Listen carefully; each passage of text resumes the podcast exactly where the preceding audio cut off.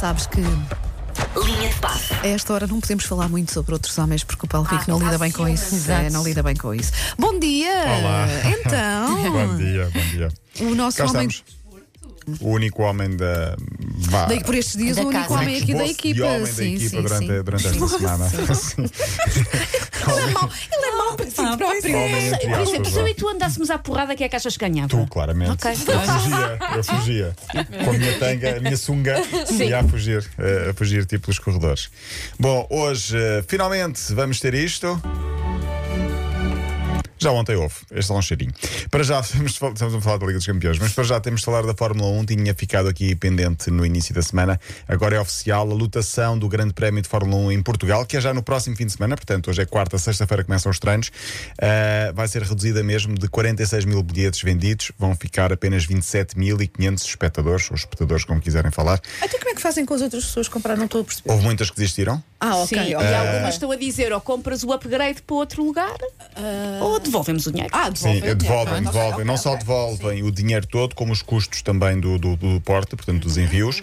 Ah, o peão foi abolido, o peão Sim. era a outra parte eh, que, que estava sujeita a ser abolida e foi mesmo. Portanto, estão a tentar colocar todas as pessoas do peão nas bancadas, mas não é certo ainda. De acordo com o comunicado do aeroporto, do aeroporto, do Autódromo Internacional do Algarve. Podia ter vindo de avião. O aeroporto- Muita gente anda de E o aeroporto tem pouco uso, se calhar mais vale Sim. de facto fazer lá corridas de carros. E há muita gente a desistir, nomeadamente os estrangeiros, que depois teriam de, de fazer a quarentena obrigatória regressando a, a- casa. Ainda é cedo, mas depende sempre da evolução da pandemia. Eh, Estou agora a especular um pouco, mas parece-me previsível que daqui a um mês e meio, quando for o Grande Prémio de. Mês e meio, não, daqui a um mês, precisamente daqui a um mês, de amanhã um mês, quando for o Grande Prémio de MotoGP, eh, pode acontecer exatamente, exatamente o mesmo.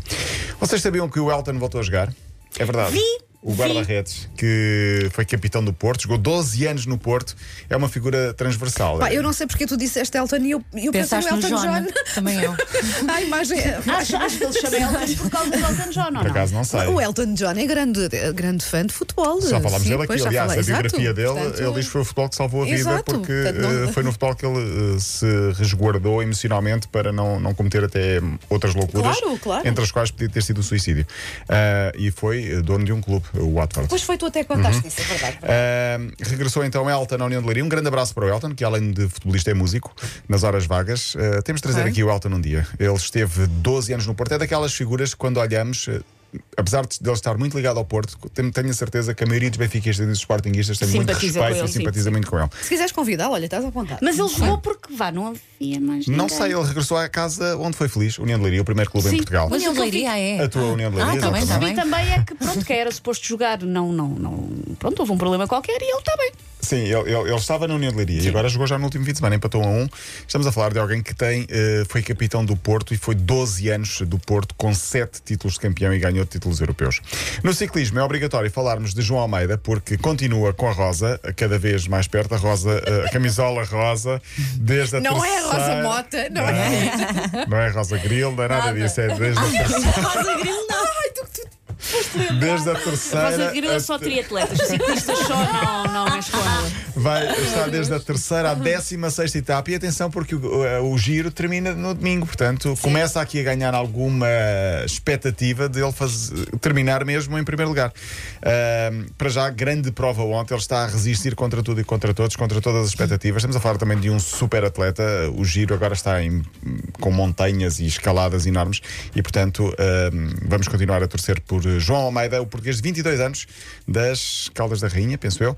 Eh, Sim, das Caldas da Rainha, portanto está em primeiro lugar ainda a Itália. Vamos então às Champions. O Porto joga hoje às 8 com o Manchester City em Inglaterra.